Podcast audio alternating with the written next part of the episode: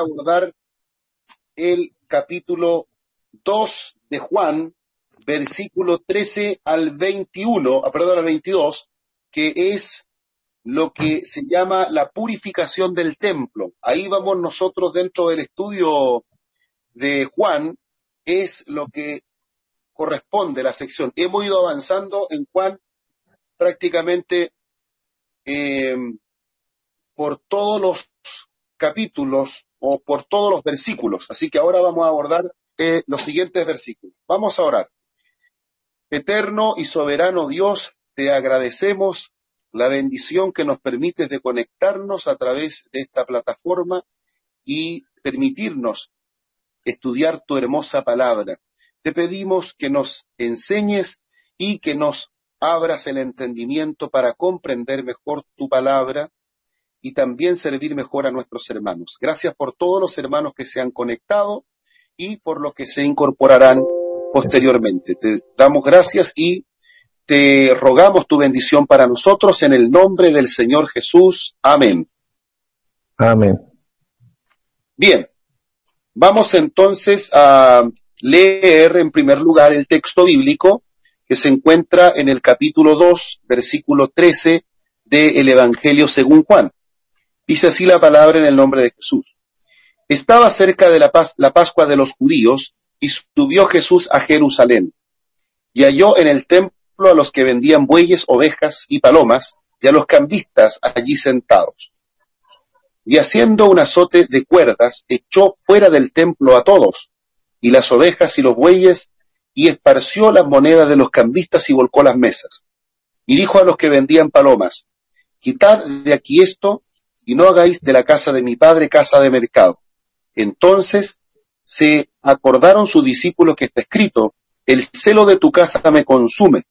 Y los judíos respondieron y le dijeron, ¿qué señal nos muestras ya que haces todo esto? Respondiendo Jesús y les dijo, destruid este templo y en tres días lo levantaré. Dijeron luego los judíos, en cuarenta y seis años fue edificado el templo, y tú en tres días lo levantarás. Mas él hablaba del templo de su cuerpo. Por tanto, cuando resucitó de entre los muertos, sus discípulos se acordaron que había dicho esto y creyeron la escritura y la palabra que Jesús había dicho. Muy bien, queridos hermanos, vamos a hablar en esta hora acerca de la purificación del templo.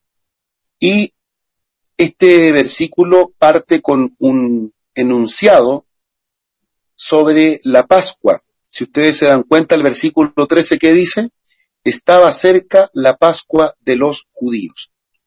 Ahora, ¿qué relación tiene lo que Jesús va a hacer en el templo, es decir, de sacar fuera a los mercaderes, de echar fuera los cambistas, volcar las mesas, en otras palabras, sacar el mercantilismo del templo, ¿qué tiene que ver con la Pascua, porque nada está escrito al azar dentro del texto bíblico, todo tiene una razón de ser. Pues bien, cuando nosotros nos acercamos a la Biblia y estudiamos el tema de la Pascua, nos damos cuenta que la Pascua fue la fiesta de liberación del pueblo.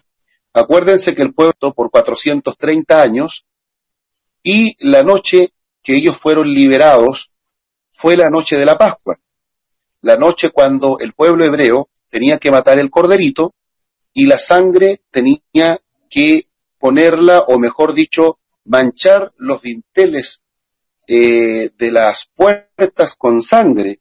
Además tenían que comer hierbas amargas, pero tenían que hacer algo muy importante y aquí está la relación con lo que estamos viendo. Ellos tenían que sacar la levadura de la casa. Y vamos a ver eh, este pasaje bíblico que se encuentra en Éxodo capítulo 12, eh, versículo 15, Aquí se habla de todas las leyes que tienen que ver con, la Pascua. Dice, siete días comerás panes sin levadura, y así el primer día haréis que no haya levadura en vuestras casas, porque cualquiera que comiere leudado desde el primer día hasta el séptimo será cortado de Israel. Entonces, ¿qué era lo que ellos tenían que sacar de la casa eh, al, momento de celebrar la Pascua, ¿qué es lo que sacaban? La levadura. Bien, están todos silenciados. Eh, ellos tenían, para poder emprender, digamos, esta fiesta, para celebrar la fiesta de liberación, lo primero que tenían que hacer los hebreos era sacar la levadura de las casas. La fiesta no se podía celebrar con levadura dentro, ¿ya? Entonces, con levadura dentro, ¿ya? Entonces, ¿qué es lo que hacían los judíos? Eh, todo lo que tenía levadura, ellos lo sacaban del hogar. Ellos, por ejemplo, no sé, si había levadura en, en pan, en cualquier otro, otra especie, ellos tomaban la levadura y la sacaban fuera del templo, o sea, perdón, fuera de sus casas. Eso era lo que la ley de Moisés ordenaba. Entonces aquí uno encuentra la relación directa. La levadura simboliza en la Biblia el pecado. Entonces, en muchas ocasiones el Señor dice a su pueblo, cuídense de la levadura de los fariseos, la levadura de los saduceos. ¿Por qué? Porque la levadura tiene mucha relación con el pecado. Entonces, eh, el pueblo hebreo, para poder de alguna manera realizar la Pascua judía, lo primero que tenía que hacer es sacar la levadura. ¿Ya? Y esto es lo que hace Jesús. Cuando Jesús, dice el texto, estaba cerca la Pascua de los judíos. ¿Y qué es lo que halló en el templo? Halló a los que vendían bueyes, ovejas y palomas y a los cambistas allí sentados. Entonces, ¿qué lo que hace Jesús?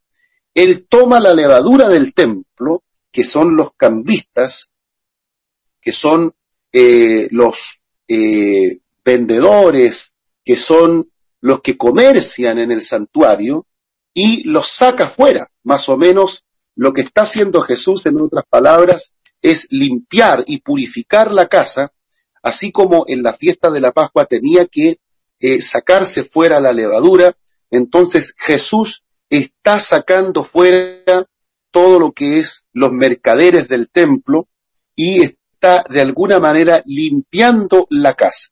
Ahora bien, eh, esta actitud de Jesús, que es una actitud bastante, llamémosle en términos bastante agresiva por lo demás, está inspirada también en el profeta Jeremías, porque el profeta Jeremías también aborda a su pueblo, al pueblo hebreo, y lo confronta con el pecado en relación al templo. Y ustedes se pueden dar cuenta en el capítulo 7 del libro del profeta Jeremías, hay una confrontación constante. Jeremías hizo lo siguiente, él se ganó al, en la puerta del templo para poder confrontar a todos los que entraban. Imagínense ahí eh, un hermano, un predicador, un hermano X, se ganara en la puerta del templo para confrontar a todas las personas que van entrando al templo. Ahora, ¿qué es lo que les decía Jeremías a los que entraban al templo? Dice capítulo 7 de Jeremías, palabra de Jehová que vino el profeta Jeremías diciendo, ponte a la puerta de la casa de Jehová y proclama allí la palabra. Y di, oíd palabra de Jehová, todo Judá, los que entráis por las, por estas puertas para adorar a Jehová. Así ha dicho Jehová de los ejércitos, Dios de Israel. Mejorad vuestros caminos y vuestras obras, y os haré morar en este lugar. No fiéis en palabras de mentira diciendo templo de Jehová, templo de Jehová, templo de Jehová es este. Pero si mejoráis cumplidamente vuestros caminos y vuestras obras, si con verdad hicierais justicia entre el hombre y su prójimo, y no oprimierais al extranjero, al huérfano y a la viuda, ni en este lugar derramaréis la sangre inocente, ni anduviereis en pos de dioses ajenos para mal vuestro, os haré morar en este lugar, en la tierra que di a vuestros padres para siempre. Y aquí vosotros confiéis en palabras de mentira que no aprovechan, hurtando, matando, adulterando y jurando en falso, e incensando a Baal y andando tras dioses extraños que no conocisteis. Vendréis y os postraréis delante de mí en esta casa sobre la cual es invocado mi nombre y diréis, librados somos para seguir haciendo todas estas abominaciones. ¿Es cueva de ladrones delante de vuestros ojos esta casa la cual es invocada mi nombre? Y aquí también yo lo veo, dice Jehová. Ahí tenemos entonces, queridos hermanos, la base bíblica, teológica, de lo que hace Jesús. Lo que hace Jesús tiene un respaldo profético en la actitud de Jeremías. Ahora, ¿por qué? Porque los judíos en algún momento, como en muchas otras ocasiones, ellos comenzaron a vivir una vida absolutamente disoluta, una vida lejos de la voluntad de Dios, una vida llena de hipocresía, llena de injusticia, llena de maldad, pero no dejaban de ir al templo. Es decir, su relación con el templo permanecía intacta.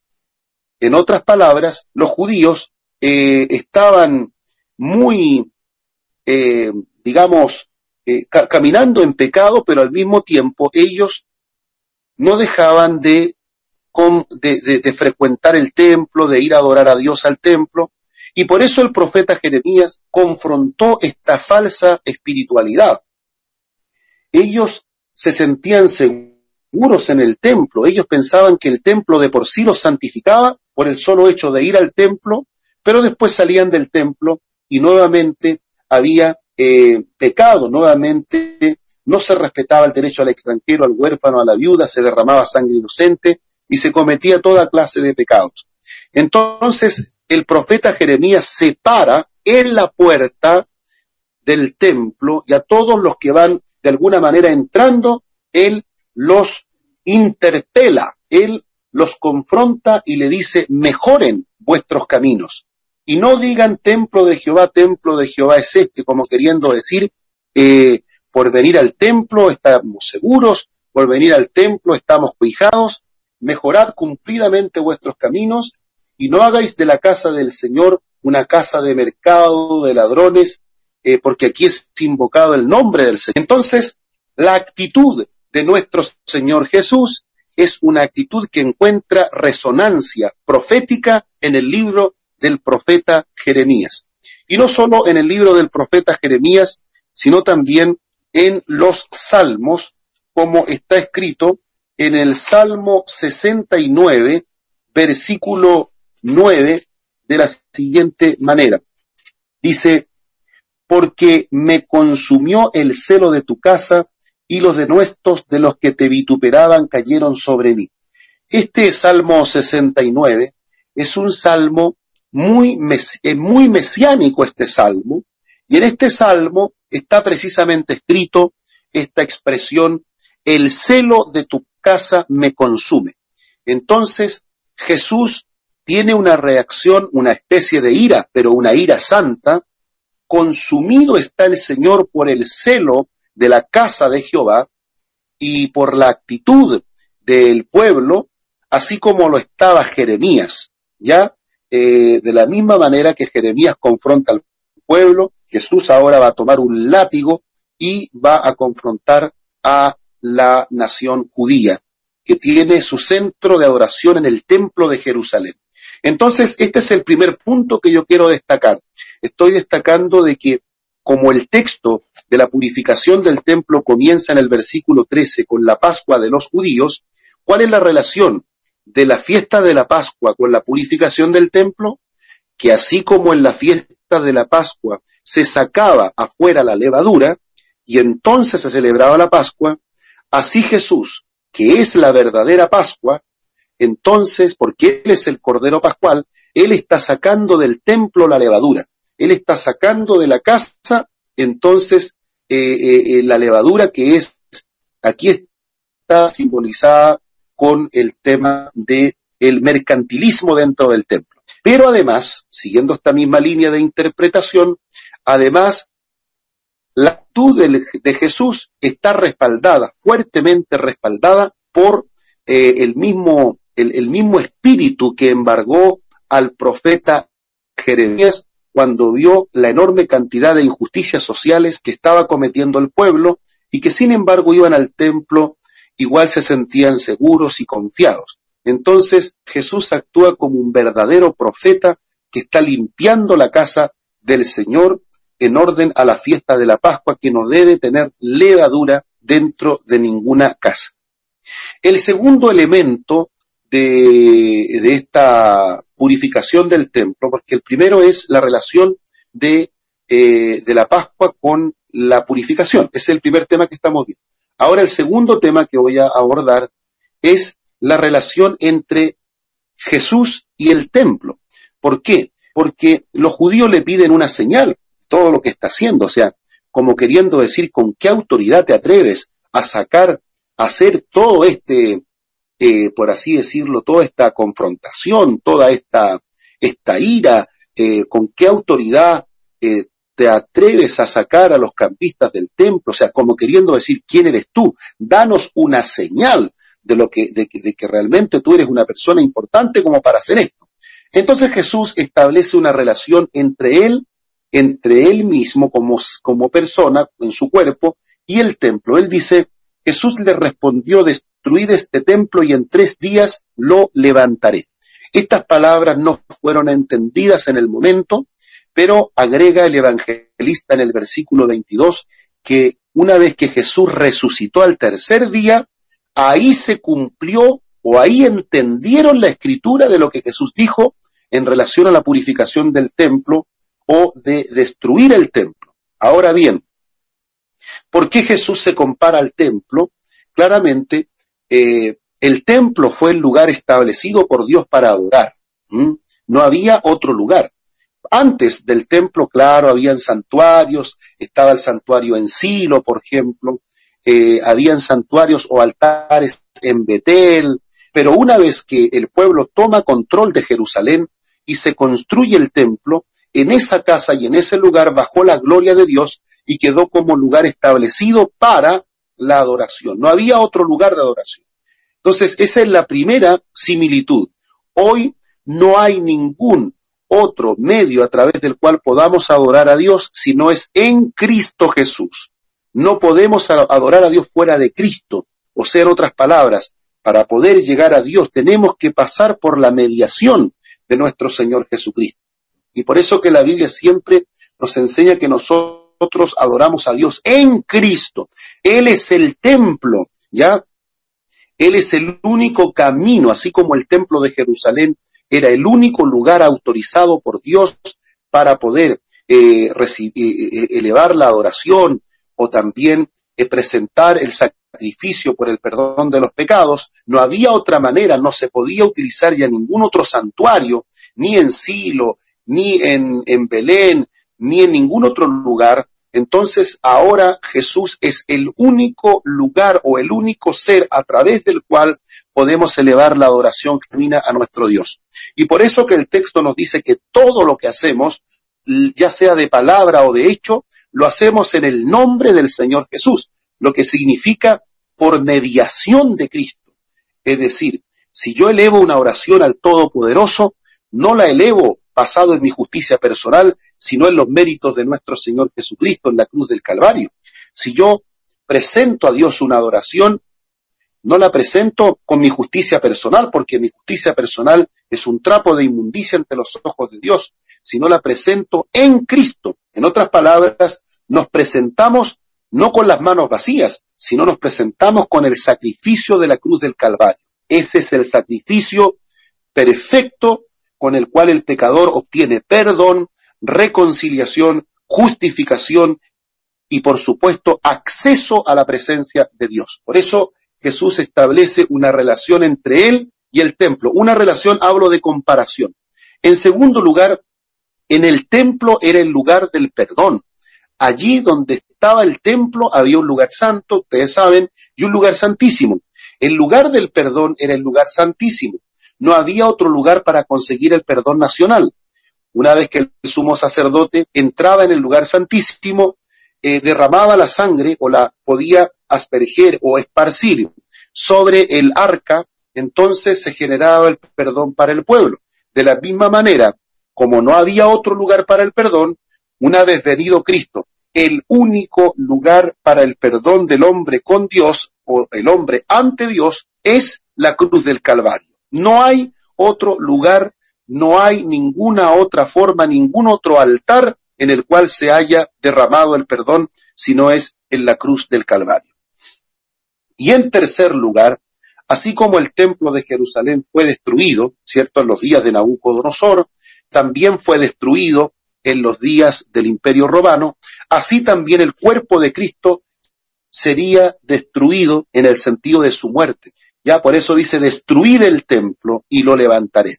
Entonces, de la misma forma como el templo de Jerusalén se destruye, en algún momento el cuerpo de Cristo también tendrá que ser destruido o aniquilado o muerto, ¿cierto? Con la diferencia para luego levantarse. Entonces, tenemos dos temas importantes. El primero, la relación de la Pascua con la, con la purificación del templo. ¿Ya? En segundo lugar, la relación entre el templo y Jesús. Ahora, eh, vimos también que la actitud de Jesús, dije, está basada sobre el mismo celo o la misma ira santa que sintió el profeta Jeremías. Ahora, otro elemento importante de esta purificación del templo. La purificación del templo nos anuncia que el sacerdocio del templo de Jerusalén ya ha llegado a su término, en cierta forma ha fracasado. ¿Por qué ha fracasado?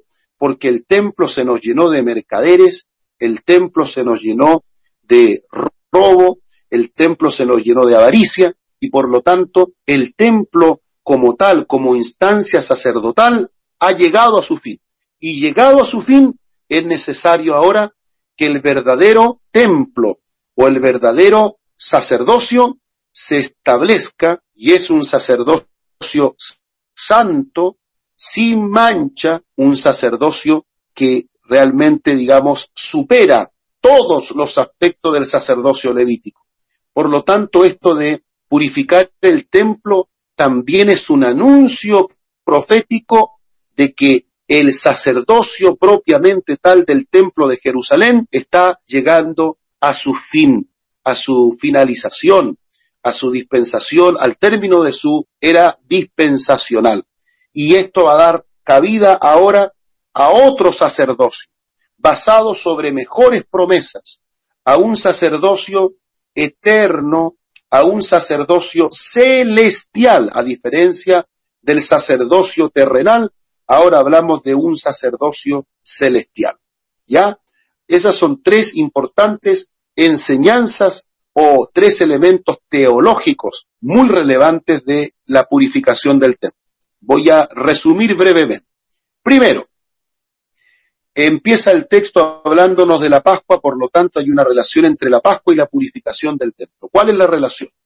Así como en la Pascua había que sacar de las casas toda clase de levadura, así Jesús en la purificación del templo va a sacar la levadura del templo, que es todo el mercantilismo, toda la avaricia, todo el robo que existe en torno a este tipo de mercado. Ya esa es la, Así que por eso es que importante el tema de la Pascua con el tema de sacar la levadura y la purificación del templo. Dijimos que esta actitud está claramente respaldada por el profeta Jeremías, capítulo 7, versículo 1 al 20. Ahí está claramente la actitud de Jeremías que confronta ya al pueblo eh, por el pecado, por la vida desenfrenada, por la injusticia social y todos los pecados de la nación, los confronta y eh, también les dice que la casa de Jehová no es una casa de, de robo, de avaricia ni de nada de eso. En segundo lugar, el segundo tema que vemos es la relación existente entre Jesús y el templo, la comparación. Primero, lugar único de adoración, Jesús y el templo. Segundo, lugar de el perdón, así como lo era el templo, ahora únicamente Jesús. Y tercero, así como el templo fue destruido, así también Jesús será muerto en la cruz. ¿Ya? Tercer lugar, este, este, esta purificación del templo nos indica que el sacerdocio levítico ha llegado a su final. Ha llegado a finalmente a cumplir su tiempo para el cual estaba prescrito, para el cual estaba determinado. Y ahora se ha dado paso a un nuevo sacerdocio, como les dije, basado en promesas maravillosas, basado en un sumo sacerdote perfecto que no tiene ninguna relación con el pecado, basado en un santuario celestial y por lo tanto un sumo sacerdocio que sobrepasa con creces todo el sacerdocio levítico. Bien, el cuarto elemento que vamos a ver a continuación es el famoso concepto de templo. En el Nuevo Testamento es templo, en primer lugar, la iglesia. La iglesia se le llama el templo del Dios viviente. A ver, si nosotros eh, analizamos un poco lo que está escrito en el libro de Efesios, capítulo 2, dice versículo 19, ya no sois extranjeros ni advenedizos, sino conciudadanos de los santos y miembros de la familia de Dios, edificados sobre el fundamento de apóstoles y profetas, siendo la principal piedra del ángulo Jesucristo mismo, en quien todo el edificio crece para ser un templo santo. Entonces, ahora vemos en el Nuevo Testamento que la iglesia es templo santo, ¿ya? Eh, como lo dice Efesios. También respalda la idea el apóstol Pedro en el capítulo 2 de Primera de Pedro, versículo 5, dice, Vosotros también como piedras vivas, sed edificados como casa espiritual y sacerdocio santo para ofrecer sacrificios espirituales aceptables a Dios por medio de Cristo. O sea, tenemos que la iglesia es un templo donde se ofrecen sacrificios también, ¿ya? Ahora, hacemos la aplicación, la aplicación homilética, la aplicación espiritual para la vida práctica. Si el templo de Jerusalén ¿cierto? Fue removido por la acción, por la ira santa de Jesús en torno a la Pascua, sacando la levadura de ahí, también entonces la iglesia como templo del Dios viviente tiene que sacar la levadura que hay dentro. El, pecado, ¿cierto? Cada cierto tiempo se acumula la levadura porque el Señor Jesús es nuestra Pascua y Él quiere habitar en, una, en un templo que no sea para él, para la, para, para la vida desenfrenada, para el pecado. ¿Ya? En segundo lugar, el cristiano individualmente, individualmente, también es un templo. Y eso lo dice el capítulo 3, versículo 16 de Primera de Corintios. Dice, ¿no sabéis que sois templo de Dios y que el Espíritu de Dios mora en vosotros? Si alguno destruyere el templo de Dios, Dios le destruirá a él, porque el templo de Dios, el cual sois vosotros, santo es. Aquí tenemos ahora una aplicación individual.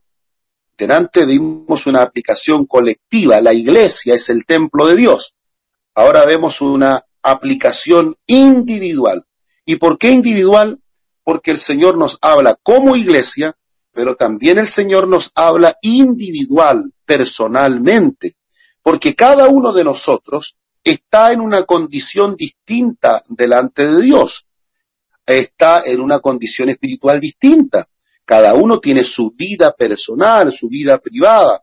Cada uno es un templo donde hay pensamientos, acciones, motivaciones, intenciones, y cada uno tiene detrás de la imagen que presenta al mundo o a la sociedad, cada uno tiene su vida personal, su vida privada, cada uno sabe en lo más profundo de su corazón cómo es delante del Señor, porque delante de los demás todos tenemos, por así decirlo, un protocolo, una manera protocolar como mostrarnos, pero en el interno, en la vida personal y privada, cada uno eh, que es un templo, está eh, al descubierto ante los ojos de Dios. Entonces, la iglesia es templo, el cristiano mismo es el templo también, ¿ya?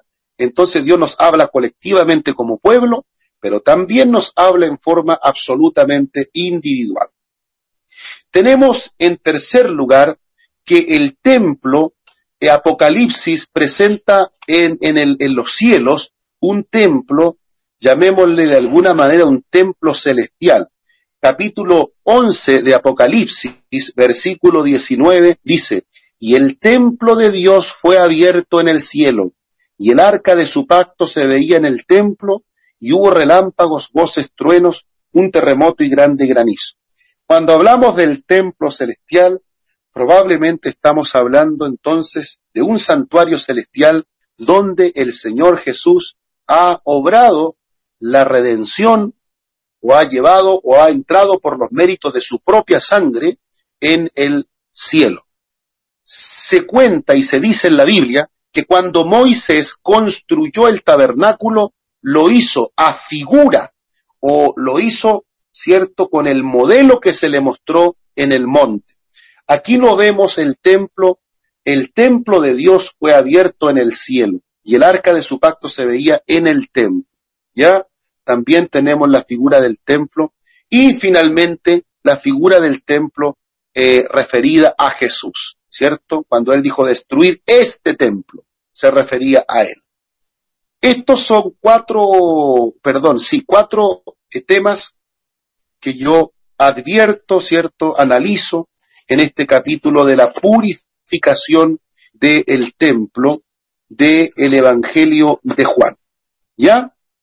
No sé si quedaron claros. Me gustaría ahora dejar la palabra abierta para que de alguna manera podamos compartir, preguntar, eh, ¿por qué no también acotar? Así es que dejo la palabra abierta al que quiera hacer uso de ella sobre el tema de hoy en Juan, la purificación del templo.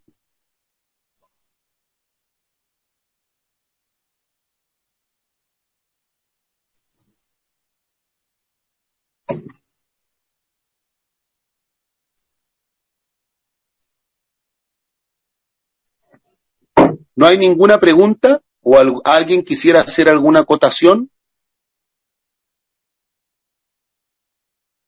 ¿Se entendieron bien los cuatro puntos de los que hablé? A ver, voy a preguntar yo. Al que quiera responder, no voy a nombrar a nadie. ¿Cuál es la relación entre la purificación del templo y la Pascua judía? Sáquenle el micrófono y responden.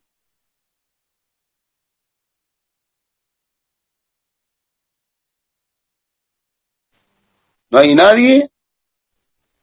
Eh, la levadura. Muy bien. Exactamente. De la misma forma como en la Pascua judía había que sacar la levadura, el Señor Jesús saca la levadura que es el mercantilismo en el templo. Ahora bien, ¿En qué profeta está inspirado Jesús o su acción en qué profeta se puede inspirar? En Jeremías. Muy bien, en el profeta Jeremías. Perfecto. Ahora voy al segundo punto. ¿Por qué o, o, cómo podemos explicar la relación que hay entre el templo y Jesús? ¿Por qué Jesús se compara al templo? Adelante.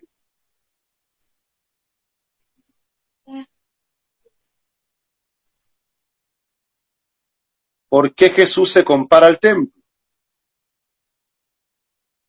Por la adoración.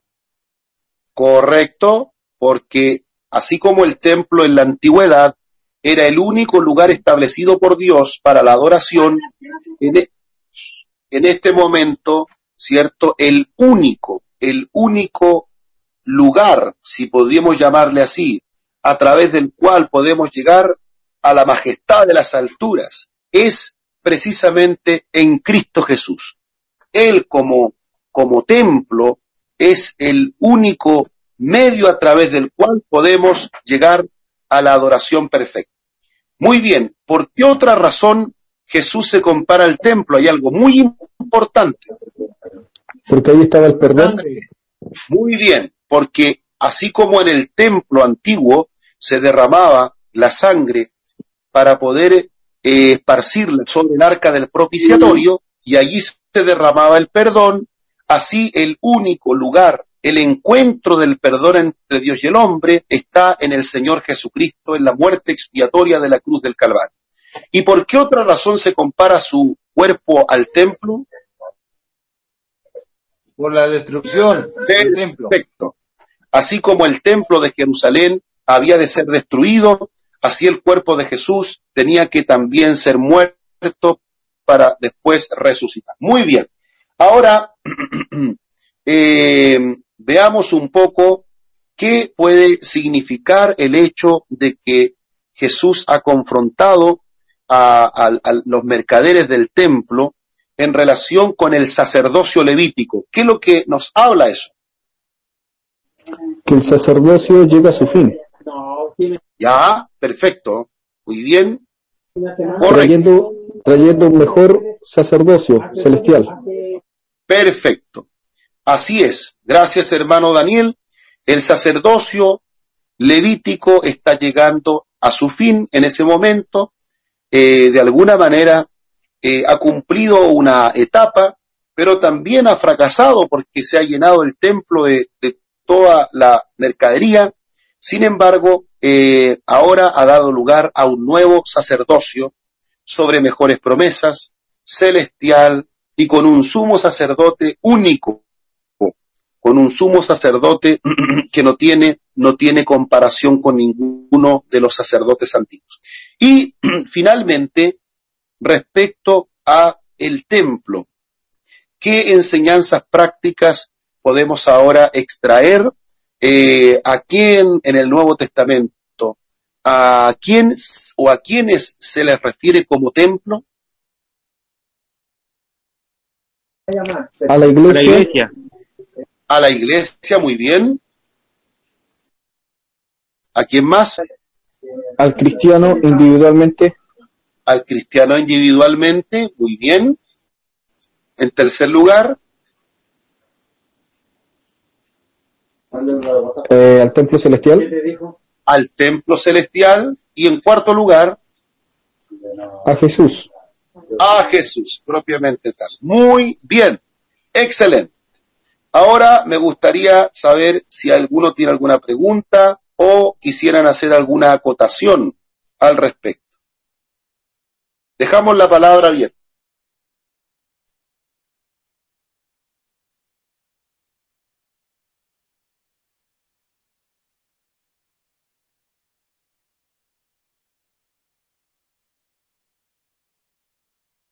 Bien, me parece que Hoy día está más calladito, hemos tenido hartas reuniones y el tema ha quedado claro.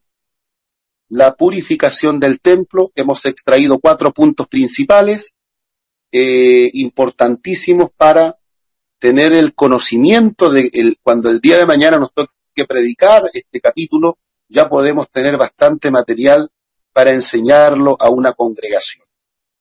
Ahora bien, Dios nos permita, y esto lo digo como exhortación final, que en nuestro templo esté el Señor Jesús y cualquier levadura que haya dentro de él, cualquier mercantilismo de, pecado, el Señor nos permita, podamos limpiarlo, podamos sacarlo, porque siempre, así como una casa, una casa puede estar muy, muy limpia, aseada. La dueña de casa se levantó temprano, eh, eh, limpió con clorinda el baño, limpió con eh, POE el suelo, limpió las paredes, eh, lavó la losa, todo, pero a los días después pasó un pañito por la mesa y la mesa estaba llena de polvo, eh, los chopinos estaban empolvados y así sucesivamente también sucede con el cristiano que en algún momento, gracias al sacrificio de Cristo, a su arrepentimiento, al perdón, a su confesión, a su entrega, su templo se torna limpio, pero en algún momento vuelve nuevamente a ensuciarse el templo. Así es que siempre necesitamos que el que purificó el templo de Jerusalén venga a nuestra vida. El azote que sea de su palabra, pero que sea un azote que nos limpie y que nos ayude a caminar mejor delante de su presencia. Muy bien, no habiendo más intervenciones en esta noche, por lo que veo, eh, si no hay más intervenciones, Yo no pretendo cansarlos más y creo que sería